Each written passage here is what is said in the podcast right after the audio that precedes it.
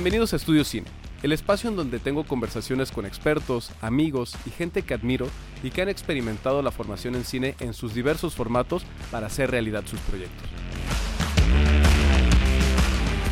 Hola, ¿qué tal? Bienvenidos a Estudio Cine Podcast. El día de hoy tenemos a un invitadazo especial, Israel López bienvenido. Vamos a hablar contigo sobre la distribución, sobre la exhibición, sobre las empresas. Y pues la verdad es que estamos muy contentos y estoy muy, muy orgulloso y agradecido porque nos acompañes el día de hoy, porque normalmente estás en Guadalajara, pero logramos concertar esta cita aquí en la ciudad de Puebla, en Shore Studio.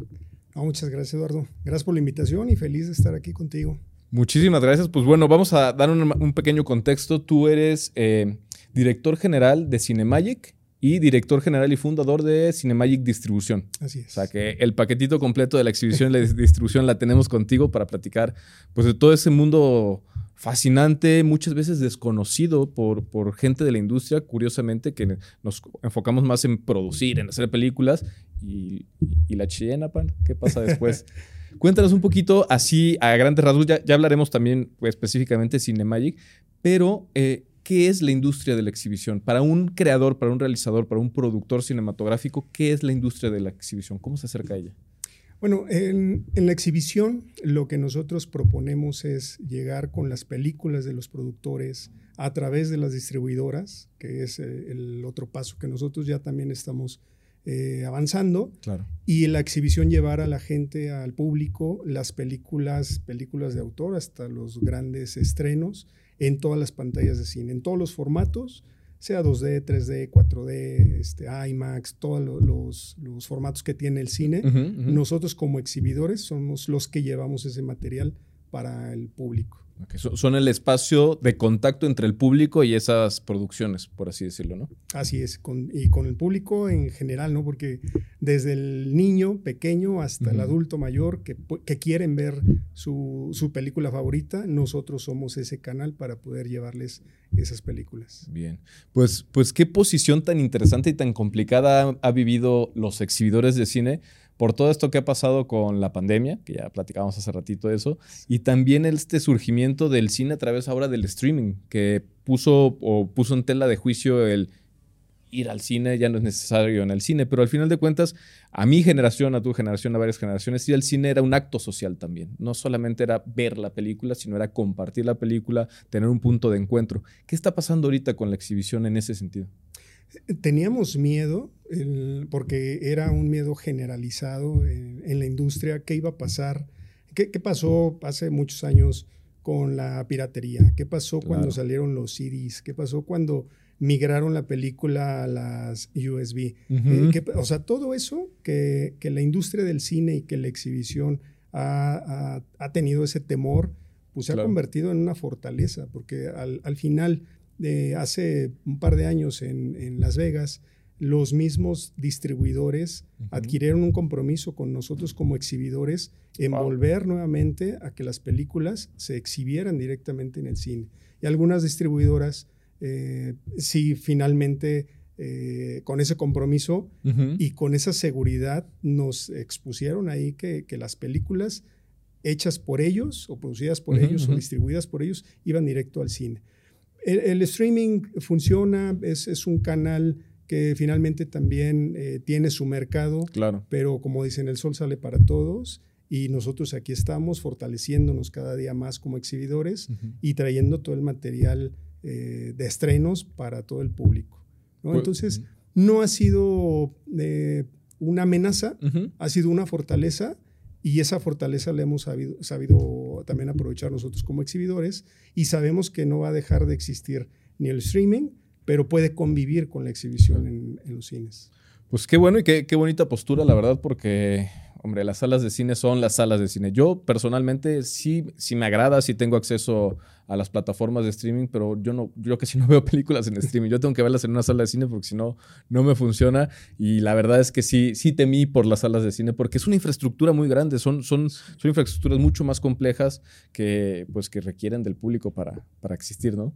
Sí, además que la experiencia de vivir en el cine un sonido envolvente 7.1 claro. y que escuches con detalle cada eh, sonido especial o específico de, un, un colibrí Claro. o, o que sientas cómo retumba la sala con una caída de una piedra en, en la, en la película. Eso no lo vives en tu casa. Sí, claro. Entonces podrás tener un, un sonido muy, muy padre eh, en, en tu, en tu casa, pero no va a ser y no se va a comparar con, con el cine. Y por eso mucha gente también volvió.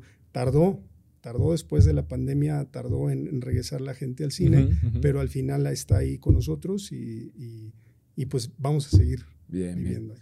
Qué bueno. Oye, y ahora, eh, para entender un poquito esta dinámica y esta evolución y estos cambios que han sucedido, pues normalmente en estas ventanas de exhibición, como se les llaman, pues el primero siempre ha sido el, el, el theatrical, las salas de cine.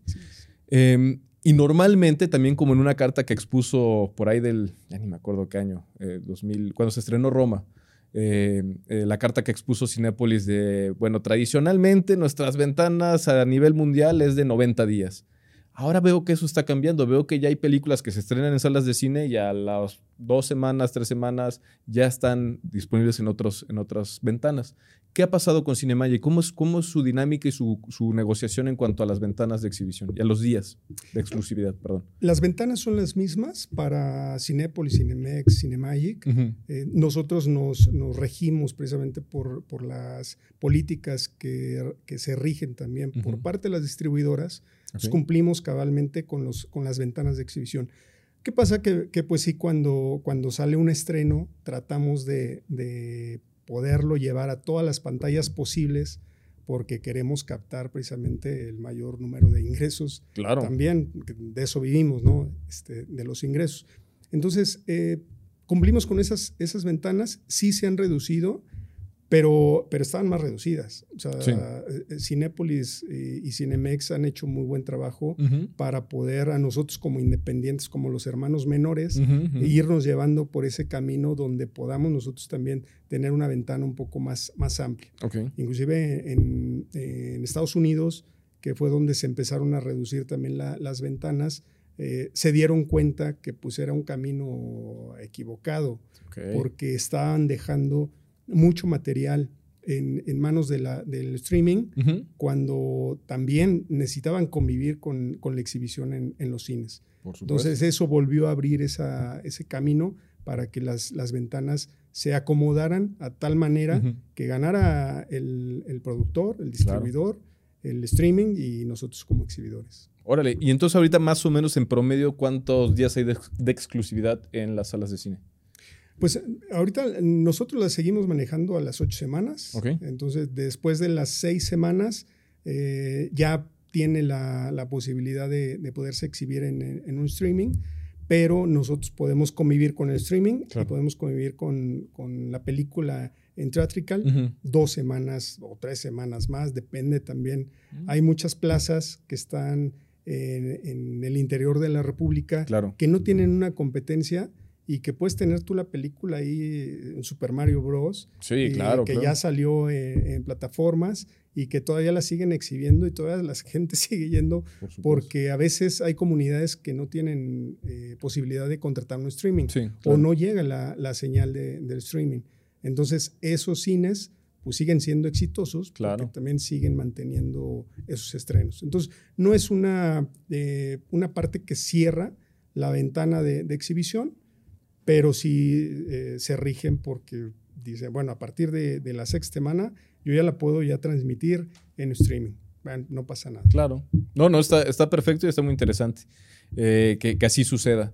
Eh, ahora, en esta, en esta cuestión de la exhibición y de, de, esta- de estas ventanas, hay unos temitas ahí mucho, muy, muy- que a mí siempre me han, me han llamado mucho la atención, que, que quisiera saber qué, qué sucede en Cinemagic. Por ejemplo, cuando hubo esta transición entre lo analógico a lo digital, pues obviamente los, las salas de cine tuvieron que hacer un cambio radical en sus procesos de, de exhibición y desechar un montón de, de, pues, proyectores analógicos y pasarse al digital. Y surgió ahí un tema ríspido que, que ha generado mucha política, que es el, po- polémica, que es el BPF, el Virtual Print Fee. Eh, ¿Cinemagic maneja el BPF? Eso se estuvo manejando desde un inicio hasta hace tres años. Ok. Eh, Sí, más o menos tres años, en el 2017.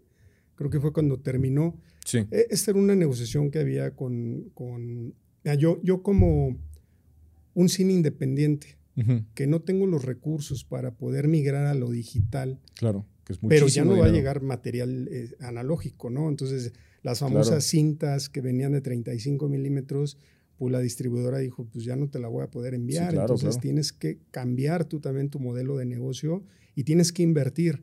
En ese entonces, pues eran proyectores que, que te costaban a lo mejor 3 millones de pesos. Entonces, bueno, 3 millones, pero mi cine cuesta 5. Claro. Entonces, ¿cómo le hago para, para, poder invertir? O sea, si apenas tengo un cine, no lo puedo hacer. Entonces llega una empresa que, que, dice, bueno, yo te puedo otorgar los proyectores, te voy a cobrar un PF por la exhibición de tus películas y de ahí voy a ir como arrendando el, el equipo. Entonces todo fue muy bonito. En un inicio pues sinceramente a todos nos movió y dijimos, no, pues vamos a hacerlo.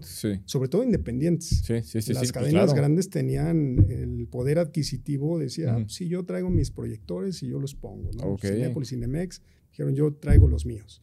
Los independientes no, no teníamos esa capacidad para poder comprar esos, proyectores. Claro.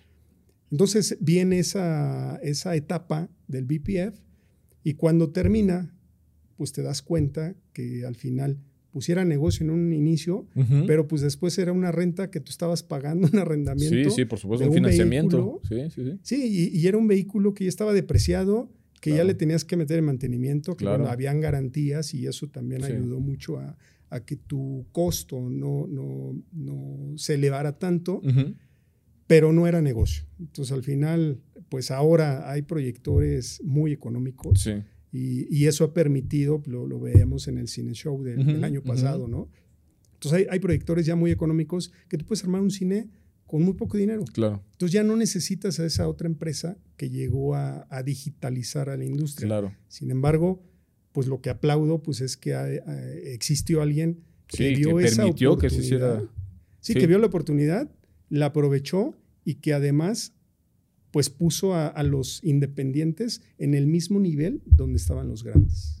Qué bueno, qué bueno. Entonces, fíjate que es una perspectiva muy padre eh, que nos estás compartiendo porque en, aquellos momentos, obviamente yo desde afuera, sin ser parte de la industria de la exhibición, pues parecía como algo satanizado el BPF. ¿Por qué? ¿Por qué les cobran? Pero al final de cuentas, pues los distribuidores estaban ahorrando un montón de dinero en la creación de las copias físicas, la distribución de las copias físicas y quien estaba asumiendo ese costo tan fuerte de inversión, pues estaban siendo los cines y era como un echémonos, la, echémonos las manos todos un poquito, ¿no? Claro. Y, eso viene migrando. De hecho, ahora ya también está evolucionando el, famoso disco que, acabas de traer. Sí, el ese, En ese que llega la, película, ahora viene eh, de manera ya por internet. Ok.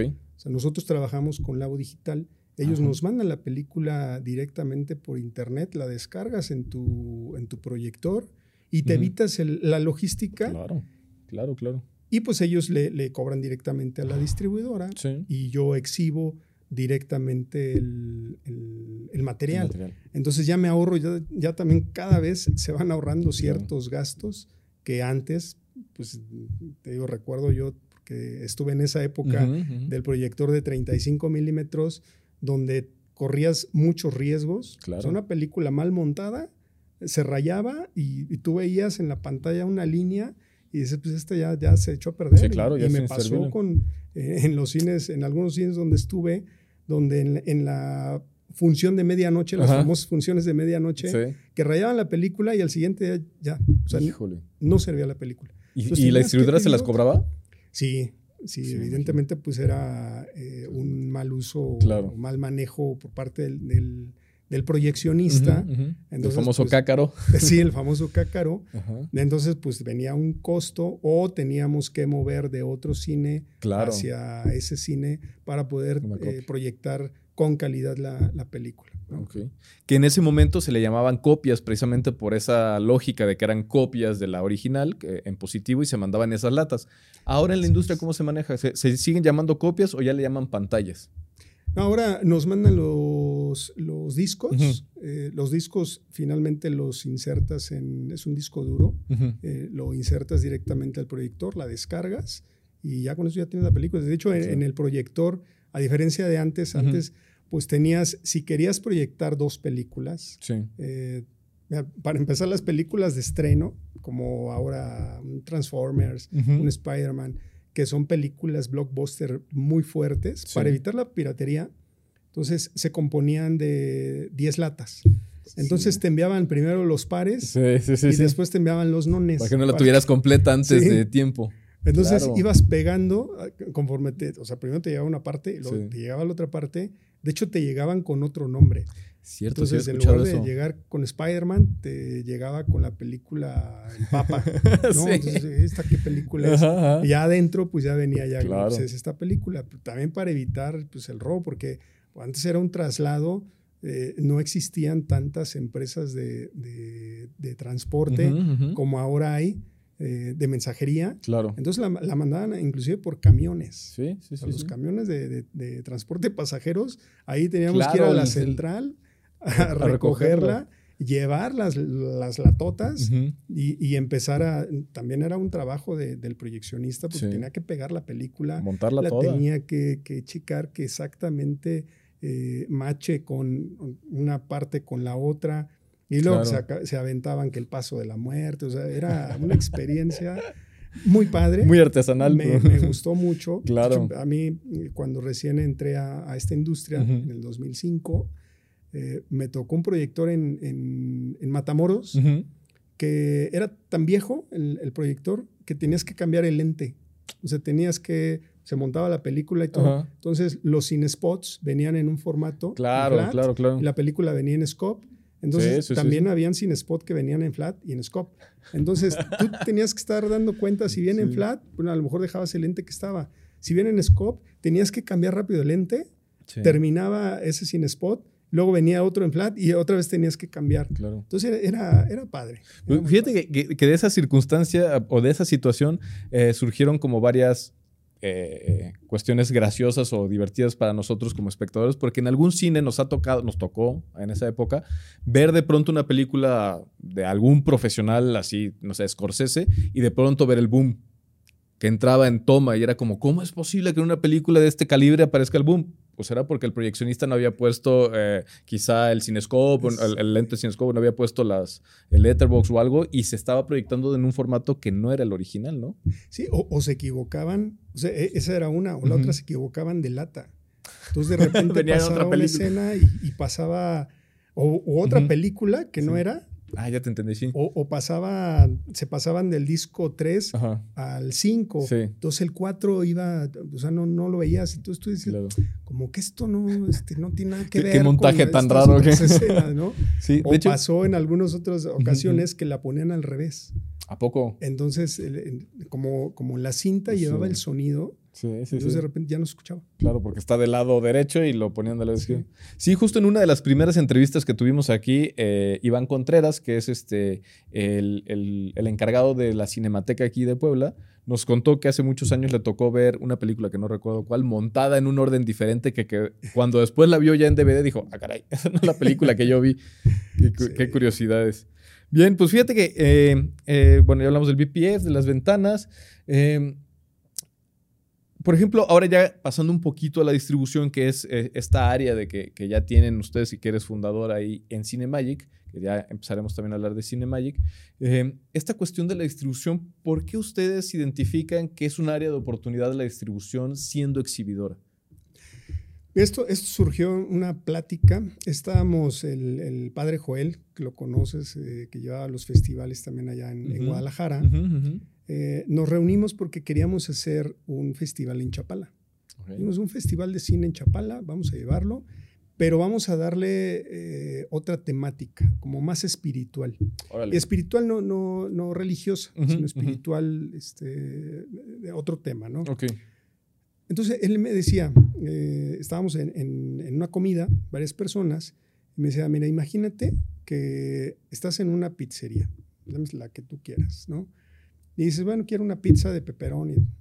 Entonces el de la pizza y tienes el horno de leña ahí. Entonces el de la pizzería, pues le habla a, una entrega a domicilio de pizzas. ¿no? Entonces tú estás esperando y de repente ves la moto que llega y saca la pizza y te la pone en la mesa. Sí. Dices, ¿cómo, me dice, ¿cómo te suena eso? pues ilógico, ¿no? Porque pues si tienes el horno de, de, leña y tienes todo para poder hacer tu pizza, Claro. pues ¿por qué tienes que comprar una pizza a la competencia Claro. o por qué tienes que trasladar? Que te la eh, traigan. Exacto. Entonces, desde ahí surgió esa idea de, ¿y por qué no hacemos una distribuidora? Ujú, Si finalmente tenemos 10 cines, tenemos 50 pantallas, Sí. iniciando como Cinemagic. Sí. Decimos, bueno, si tenemos 50 pantallas, tengo 10 cines, ¿por qué no traer películas para poder exhibir yo? Ujú, vamos a hacer como, como un experimento social, ¿no? Claro. Y, y ese mismo experimento, llevarlo para poder apoyar al- a los productores y directores mexicanos, sobre todo los que no tienen eh, esa oportunidad de llegar a una gran distribuidora Claro, claro, que lleguen con su película y digan, mira, tengo este material, no, pues fórmate porque ahorita Sí, tengo eh, un blockbuster de 10 películas en el año, entonces deja ver si el siguiente año tengo un espacio, si es que eh, existiera ese espacio. Claro, claro. y si no, pues es estar tocando puertas en todas las distribuidoras. Sí. ¿no? Con nosotros vimos también esa oportunidad de ese apoyo. Se acercaron, eh, en, pues lo, lo viviste en el Cine Show del año pasado, este, terminando de cuando hicieron la anunciar, ¿no? presentación ustedes. Exacto. Anuncio. Cuando lo anuncio, inmediatamente empiezan a llegar productores. Afortunadamente, Pues es que- llegaron, nos buscaron y dijimos, ¿verdad que sí era oportunidad de negocio? Claro. Entonces, ha, sido un, un bebé que, que ha tardado o tardó, porque ya, ya, ya nació el primer bebé, Ah, que fue Verde Azul o Café, Ok. eh, pero sí tardó desde septiembre hasta, bueno, y ya traíamos un antecedente de poder eh, manejarlo. Yo, yo tenía eh, una total inexperiencia en la distribución, tenía en la exhibición. Entonces me, me- me acerqué con Mauricio Ballesteros, que él es experto en la distribución, él tiene, y es mi socio, también es Ah, director qué de, de la distribución de, de CNMG. Ujú. Entonces él, él me fue guiando, me fue llevando y juntos empezamos a hacer esa lluvia de ideas. Oye, ¿por qué no hacemos esto? Oye, ¿por qué no hacemos lo otro? A ver, yo conozco toda la exhibición, tú conoces toda la distribución, ¿por qué no vamos por este camino? Y fuimos Claro. como conformando todo lo que fue la estructura ya de CNMG Distribución. Bien. Entonces, es- eso nació de una plática informal que ni siquiera llevaba eh, ese camino de poder crear una distribuidora y, y afortunadamente se dio y afortunadamente lo ha recibido bien muchos productores. Frank, ahorita traemos, eh, con él eh, tuvimos esa película, traemos otras dos más con Frank Rod- Rodríguez. Eh, también tenemos una película que vamos a estrenar en agosto, que viene de hecho Ana Claudia Talancón y Eric Elías, que se llama Wow. Cuando duerme conmigo. Entonces, estamos en una codistribución también con 13 Films. Entonces, estamos buscando como ese modelo de, de negocio Claro. para CNMG Distribución, pero hemos, hemos visto una vertiente de, de posibilidades que podemos llevar con CNMG Distribución que, que le estamos aprovechando.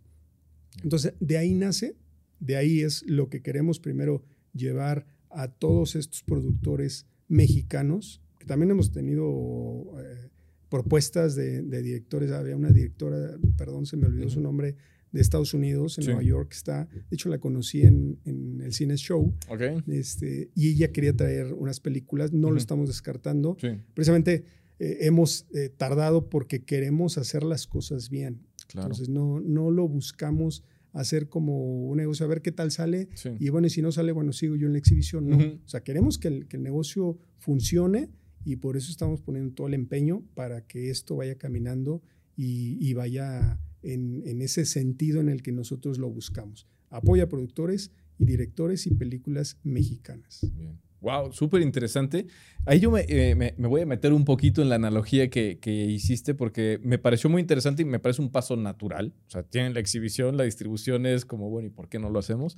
Pero fíjate que ahí yo me metería un poquito a, a- ustedes como exhibición tienen el restaurante, tienen las mesas de lujo, per- perfectamente servidas. La distribución es cómo les llega la pizza al restaurante, pero creo que el horno, el horno les hace falta. O el horno sería quien hace la película y son estos productores que tienen los hornos, que están generando estos productos, que encuentran ustedes esa forma de hacer llegar al público eh, estas películas y que justamente como lo plantean ustedes o como lo planteas tú, que es eh, para el cine mexicano, para el cine independiente, eh, es una ventana súper necesaria, que evidentemente muchos productores están buscando ese espacio, pero creo que aquí viene ahora lo más complicado todavía, que es cómo, cómo yo siempre he pensado que la distribución no es llevar una película de un lado a otro. Porque así como estamos hablando de las latas, pues eso lo hace DHL y te la lleva de un lado a otro y eso se consideraría la distribución, pero no, yo creo que la distribución es la estrategia en la cual decidimos con cuántas copias vamos a estrenar y sobre todo cómo vamos a hacer que las personas vayan a ver la película. Entonces, en ese sentido, ¿qué está haciendo, eh, por lo que estoy identificando, Cinemagic Distribuciones, CNMG? CNMG Distribución. CNMG Distribución. ¿Cuál es la estrategia? ¿Qué están pensando? ¿Cómo están logrando que esa película que ya lograron el contrato, yo la distribuyo en, eh, en Cinemagic, en, los, en mis salas de cine. ¿Cómo llevo a la gente a, ver esa película que muchas veces por ser independiente, por ser mexicana, tiene un público más reducido o reticente a, ver una película en salas de cine de ese tipo? Sí, muy interesante tu pregunta. Efectivamente, la película, en un inicio nosotros pensábamos, bueno, vamos a traer la película, vamos a distribuirla, vamos a exhibir y, bueno, que tengo los cines y con eso la, la hacemos. Claro. Pero no, o sea, y, esto también eh, un amigo que, se dedicaba también a la distribución me dijo, ten cuidado porque no solamente es exhibir, o sea, todo trae un, trasfondo desde que el productor a dónde la quiere llevar, que eso, eso nos pasó también con, con 13 Films, cuando duerme conmigo, cuando estábamos revisando también el, la posibilidad de ciudades donde se podía exhibir. Eh, yo era uno de los principales... Eh, eh, personas que se oponían a, pues donde sea. O sea, yo decía, pues quieres este dinero, pues el, al que se deje y, le vendemos. Finalmente caímos en el, en el 20 de que no, o sea, hay películas específicas para un mercado específico. Y también tienes que seleccionar dónde sí, dónde no. Y, lo veíamos nosotros, o lo veo en, en Cinemagic, o sea, hay películas que, que yo no puedo llevar a un Chihuahua que le va a ir eh, de la misma manera a un Ixtapaluca. Claro. Entonces, no, no puedo llevar una película a Matehuala y, pensando que le va a ir bien eh, o igual de bien que a una Totonilco. o sea, son mercados distintos. Entonces, ahí es donde nos damos cuenta que, bueno, vamos a seleccionar material, vamos a llevarlo a donde, donde sí el productor se pueda vender y no se pueda quemar. Porque a veces pasa eso, ¿no? Dices, no, es que tu película no funcionó. No, pues más bien no la llevaste al mercado donde la tienes que llevar. Esa es una. La otra, la publicidad. Entonces, nos hemos enfocado mucho eh, en redes sociales. Nos hemos eh, hecho o dado a la tarea de crear nuevos contenidos. Claro. Entonces, de mejorar también esa, esa cadena de, publicidad. Eh, anteriormente tú lo veías, habían, y, bueno, nosotros no podemos llegar a, a esos niveles de un espectacular, contratar un espectacular y anunciar una, una película cuando duerme conmigo, porque ya me saca de, mi, de mi costo. Entonces ya lo, el presupuesto que yo tengo para, para poder publicitar esa película, pues ya no me da pero sí puedo buscar canales donde pueda yo atraer a las personas. Llámese radio, televisión, este, te decía redes sociales, eh, inclusive el, volanteo. nos ha funcionado en, algunas eh, ciudades. llevas el volanteo y dices, va a estar aquí Ana Claudia Talancón y pues súper conocida. Claro. Eh, por mencionar una actriz que ella es muy reconocida. Pero si, si mencionas a una actriz que, nadie conoce, que dices, no, regalo boletos para ver, pues no, le, tienes que dar un antecedente también al público. Quién es, qué trabajos ha realizado, en qué películas, qué series. Y ya la gente, ah, sí, sí, sí lo ubico porque salía en tal serie. Ah, sí lo ubico porque sí vi la película. Ah, vamos a verla, ¿no? Excelente actriz. Y así le vamos también dando también su, su parte eh, de publicidad al actor, a la película, al productor, al director. Pero es súper importante esa pregunta que me hiciste, este, me encanta. Sí. es cierto, o sea, la, publicidad va muy de la mano con la distribución y también al, al mercado meta que tú quieres llegar. Claro.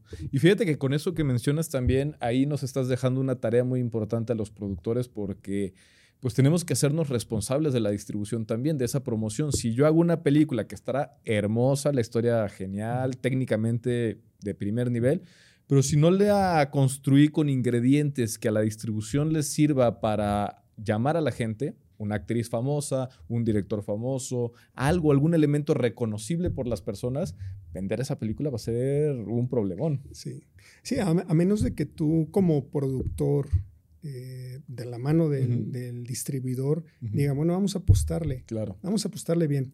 Hace, hace dos semanas eh, eh, estuve platicando con una amiga que se dedicaba también a, la publicidad de las películas. Y, ella me, platicaba, Alicia se llama, este, me platicaba, oye, ¿te acuerdas cuando salió John Wick? Este, le digo, no, pues sí. Dice, ¿tú, tú pensaste que John Wick iba a llegar hasta la 4? Y yo, no, pues de a lo mejor cuando la vi, dije, no, pues sí, trae, trae material. Dice, ¿sabes qué pasó? Que, que, al principio la distribución era de 10 cines, ¿no? De, y yo pedí tantos pósters, porque ella se dedicaba a eso, era una auditora de, de una distribuidora, y ella auditaba en que todos los cines estuviera un póster de John Wick. Entonces llegas al cine. Un poquito como la empresa Checking. ¿O era de Checking? Era, no, era como Checking, pero era otra empresa. Ok, ok. Entonces, eh, ella eh, eh, le exigía, o sea, ni siquiera le pedía al gerente, ¿no? Le, exigía al gerente, necesito que pongas el póster de John Wick aquí. Claro. Sí, sí, mañana lo, no, lo pones ahorita. Órale. Así es. Con, o te quitamos la película de tu sala. De tu cine. No, todavía ni siquiera se ni siquiera sabías quién era. Ah. Bueno, conocías a, a Keanu Reeves, pero no sabías pues, de qué trataba la película. Claro, ahorita ya se pelean por el póster, pero antes. pero antes era, era mucho problema. Entonces, lo que ella hizo fue, me dice, yo coloqué tantos pósters como era posible. ¿Y qué pasó?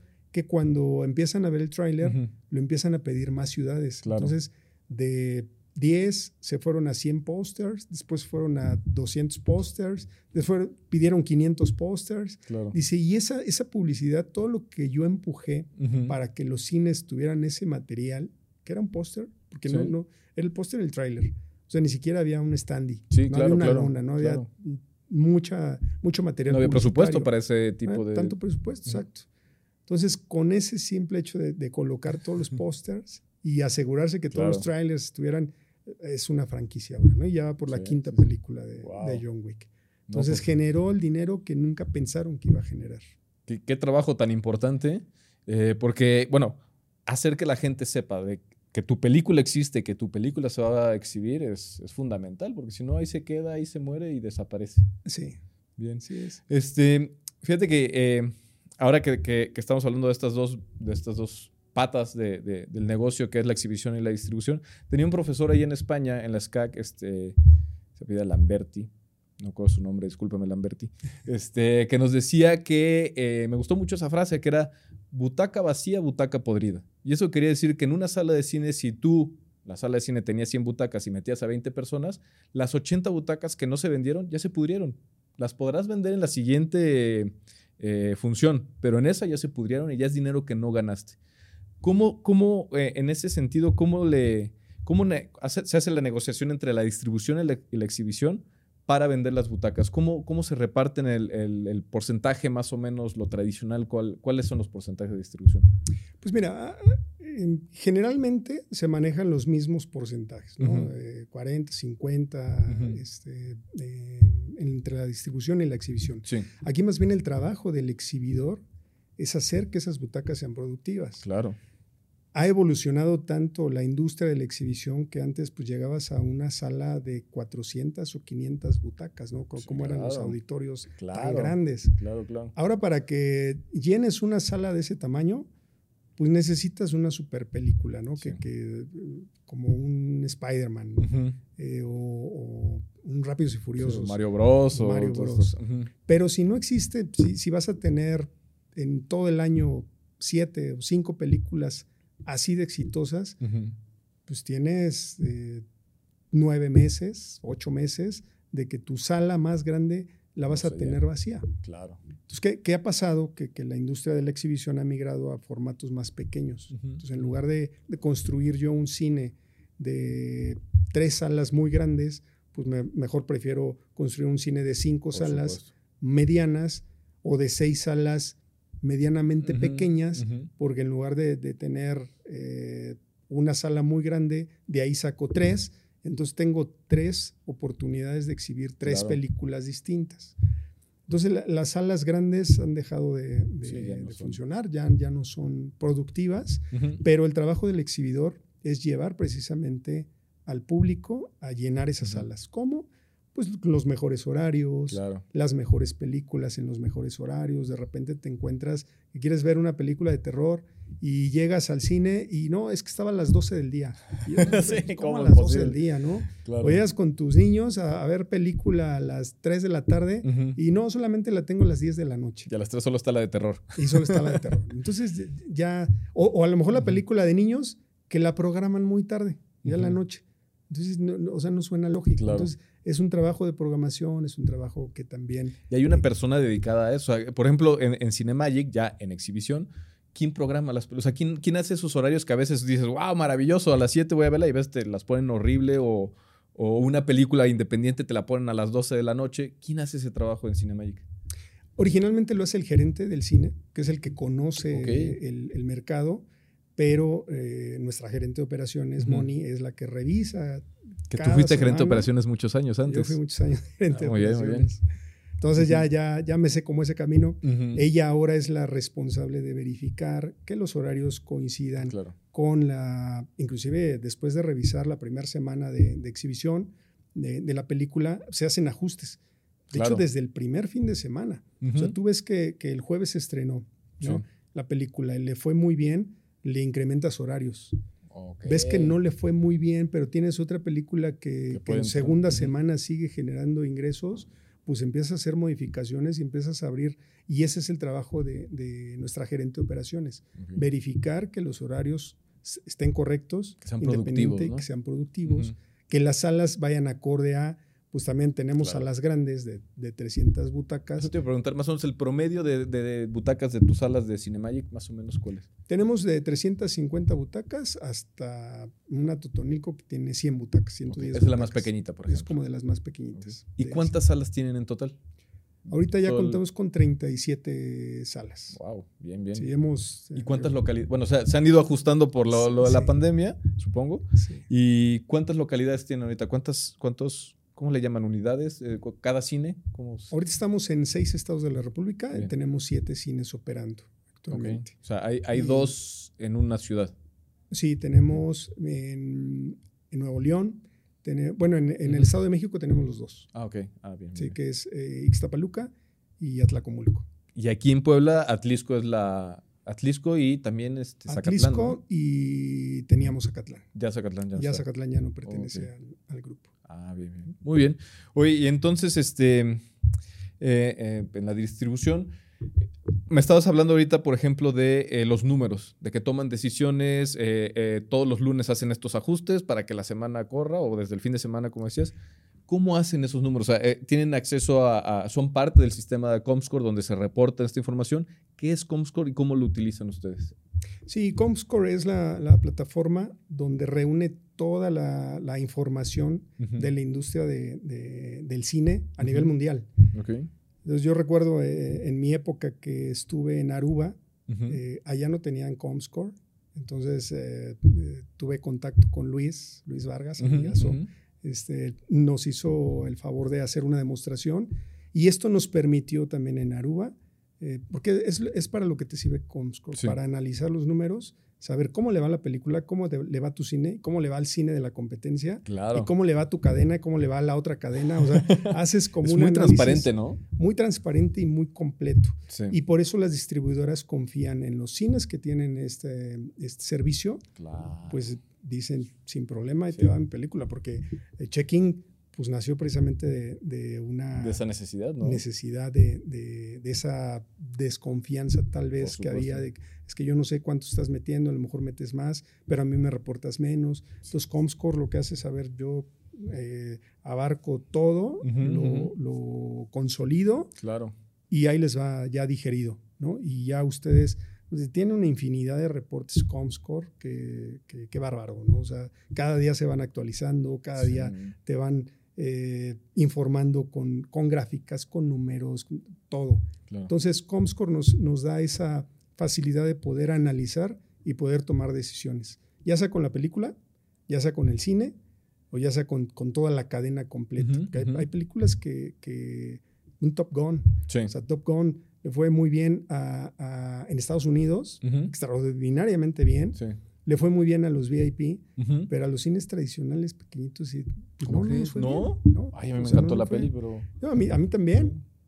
Pero, pero la gente no, no, lo, no lo aceptó tan bien en los cines más pequeños. Claro. Por ejemplo, a nosotros como cadena, eh, Top Gun no, no fue la mejor película. ¿Y te acuerdas más o menos de en esas semanas de, de estreno de Top Gun, cuál fue la que sí funcionó mejor? No, no recuerdo. ahorita. Sí, sí, ya fue hace Sí, varias, varias, hace varios un meses. año, ¿no? Sí, un año más o menos. Sí. Ok.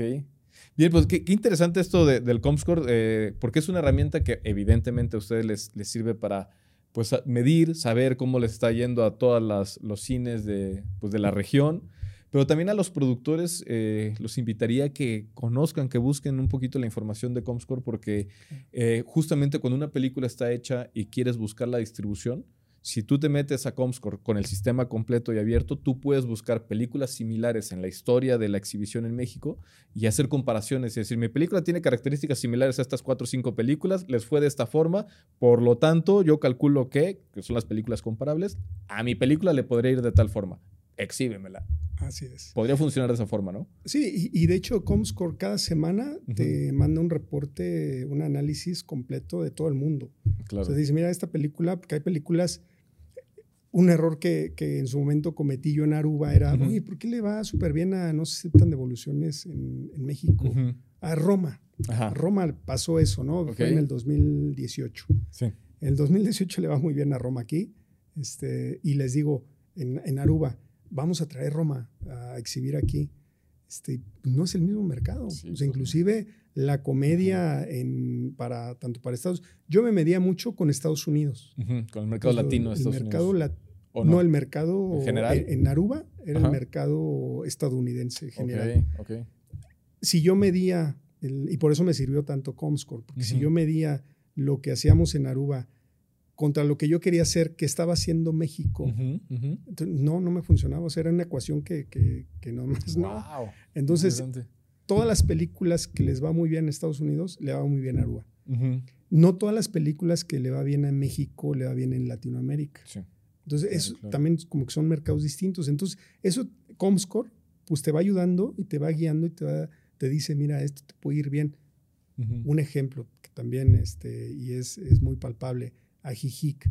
Ujú. Ajijic tiene un 90% de población este, eh, extranjera. Pero, ¿Dónde está Jijic? Ajijic está al lado de Chapala. Ok. Está Chapala, está Ajijic, es un pueblo mágico, muy Ok. bonito, los invito a conocer. Sí, sí. Está 30, 40 minutos de, de Guadalajara. Ok. De- y ahí hay, hay mucho, mucho extranjero. Entonces, eh, personas adultas que, que se van a vivir y Claro, se, de se re- se regresan, se, van ahí. de retiro. Entonces, las películas eh, subtituladas de otro corte, que es el mismo corte que tú traes de Estados Unidos, que tiene Estados Unidos, que le puede ir una película muy bien, Sí. le va bien ese cine. O sea, tú llevas una película mexicana este, y No no, le va tan bien. Eh, le va mejor en una Totonilco Claro. que en una Jijic. Entonces, Órale. y Ajijic es, es un mercado muy especializado. Entonces, desde ahí vas viendo también Comscore, cómo se va comportando. Y dices, no, pues esta película no le va a ir bien a Ajijic. Entonces, mejor no la metes ahí. Oye, pero entonces us- ustedes desde, no sé, la las oficinas centrales son una especie de pulpo que con ojos por todos lados porque tienen que estar a... O sea, no es, no es, no es una receta tan, eh, tan sencilla. Toma una película y va para todos. Y en las mismas condiciones, sino quizá aquí en una sala, quizá aquí en tres, quizá aquí ni la mandes. Sí. Está Así tremendo, tenemos ¿eh? que. De hecho, Mauricio, que es el que nos lleva también la programación de Cinemagic, Ujú. él también nos apoya y nos dice: Mira, esta película, pues me la están ofreciendo. La, la quieres llevar, pero lleva esto. ¿no? Lleva esta garantía, lleva estas condiciones. Este, y para tu mercado, yo creo que yo no la llevaría, ¿no? Preferiría yo mejor aguantarme por una semana más y porque la siguiente semana viene esta otra película Claro. y con eso puedes captar más que, que terminar cediendo a las condiciones de una Ujú. distribuidora. Ujú, ¿no? ujú. Porque hay distribuidores que a lo mejor te dicen, yo te doy mi película, pero tiene que estar conviviendo con, con las demás tanto tiempo o quiere una sala completa. Entonces, si no le va bien a la película, ¿qué haces? Sí. Pues ya te casaste con ellos y pues Sí, ahora pues sí, eh, modo. me tengo que divorciar, pero después de dos semanas, ¿no? Claro. Entonces, todos esos ajustes y esos análisis, pues también lo tenemos que estar previniendo. Claro. Qué, qué, qué bueno que tomas, eh, tocas ese tema porque era una de las preguntas que quería hacerte también de estas polémicas. Eh, cuando una distribuidora grande llega eh, a negociación con ustedes, eh, evidentemente, pues ponen condiciones con la intención de que su película pues tenga más exhibición, más espacio, más, más luz que los demás, ¿no? Pero también hay, hay, hay la posibilidad de que una distribuidora grande, una major, venga y te diga, si tú quieres estrenar mi, mi película principal, estarás obligado a estrenar mis 10 películas que vienen en el año, que quizá no les va a ir tan bien. Y, y, con estas condiciones, ¿sí llega a suceder, sin decir nombres y gustos, pero sí llega a suceder No, ese no. tipo de negociaciones? No, e- ellos básicamente se, se- se basan en la película que, que tienen en el momento. Ah, ok. O sea, hay, hay algunas distribuidoras majors que te dicen, mira, esta película eh, te voy a cobrar tanto, Sí. ¿no? O sea, el porcentaje, El lo- porcentaje. Lo, imponen ellos. Sí. Esta película yo veo como que no le va a ir tan bien, te voy a cobrar menos. Esta película, pero siempre es, ¿quieres llevar la película? Está en estas condiciones. ¿No la quieres llevar? Ah, no pasa nada. ¿no? Órale. Este, nada más para la siguiente, a ver si la quieres llevar. Pero nunca nos han condicionado, o sea, nunca nos han dicho, ah, como no llevaste esta, pues ahora no te doy esta. Qué interesante, qué bueno que me lo dices, Sí. qué, qué- buenas prácticas. Sí, a- hasta el momento todas las distribuidoras Claro. han- se han comportado a, a nivel y, y han sido muy Ujú. empáticas con la exhibición. Bueno. Después de, de la pandemia, Ujú. Que cambiaron tantas cosas, eh, Claro. ellos también se pusieron la camiseta del exhibidor y dijeron, bueno, a Ah, ver, yo bueno. también te voy a apoyar. Qué bueno, qué bueno. Y, y también, justo co- como, lo, como lo estás planteando ahorita, qué importante es eh, este tipo de películas que jalan gente. O sea, ustedes tienen clarísimo y súper identificado cuál película te va a llenar la sala de cine, porque al final de cuentas la exhibición es rentar butacas y vender palomitas. Y ustedes están en esta búsqueda.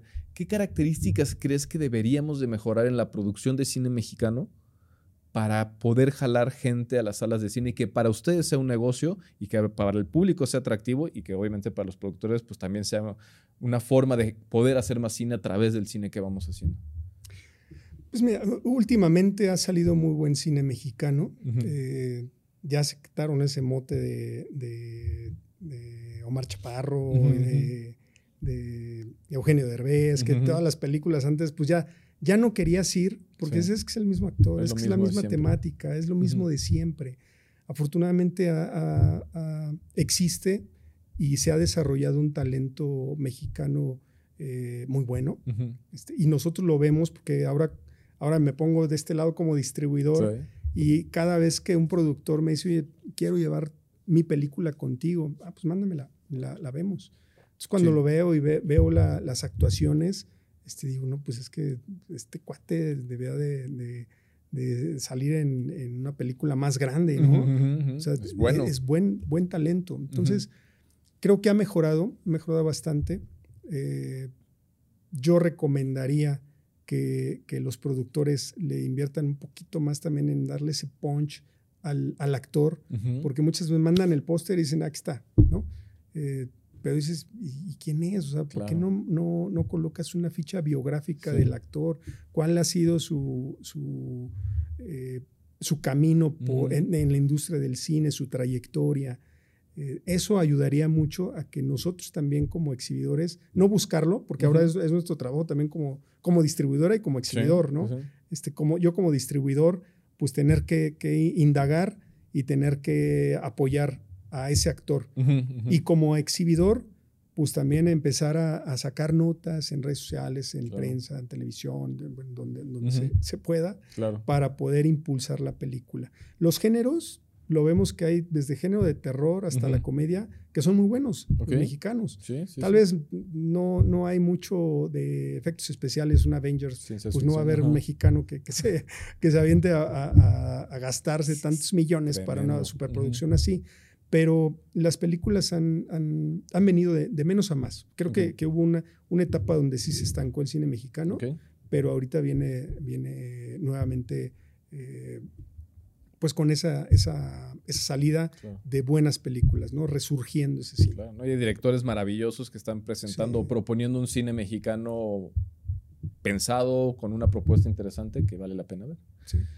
¿Cuál sería, eh, ya para ir cerrando, Israel, ya no te vamos a quitar más tu tiempo, No, no, no. cuál sería el proceso o las buenas prácticas para que un productor se acerque a ti a la distribución para, para, mover su película? ¿Cómo te encuentran? ¿Dónde te encuentran? ¿Qué, qué, ¿Cómo sería el, el, el, productor ideal que llega a ti con un proyecto?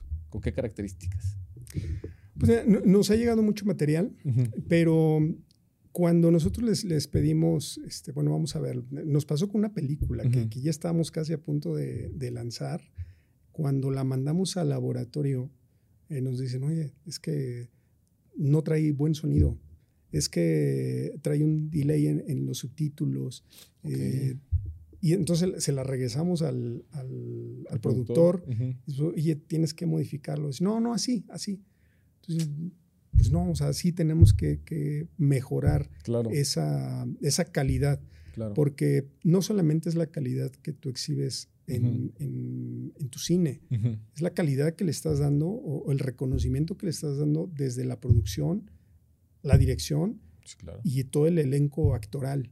Sí. Entonces, sí somos un poco más selectivos en eso. Bien, bien, bien. Eh, en un inicio no lo veíamos como uh -huh. tan necesario ahora ya con, con el apoyo del Labo Digital, entonces ya estamos uh -huh. llevando todo no, nuestro material con ellos, ellos lo revisan, lo seleccionan, nos dicen, mira, trae esto, yo te lo puedo corregir si tú quieres. Uh -huh, uh -huh. Hablo con el director, eh, o Mauricio habla con el director, claro. dice, oye, lo vamos a modificar, sí, adelante, ah, ok. Este, bueno, ya es un costo adicional, claro. pero ya estamos garantizando una calidad, porque además, las películas que nosotros como CNMG estamos distribuyendo, no solamente van a ser para Cinemagic, uh -huh. o sea, van a ser para todas las cadenas independientes y también con Cinepolis y con uh -huh. Cinemex.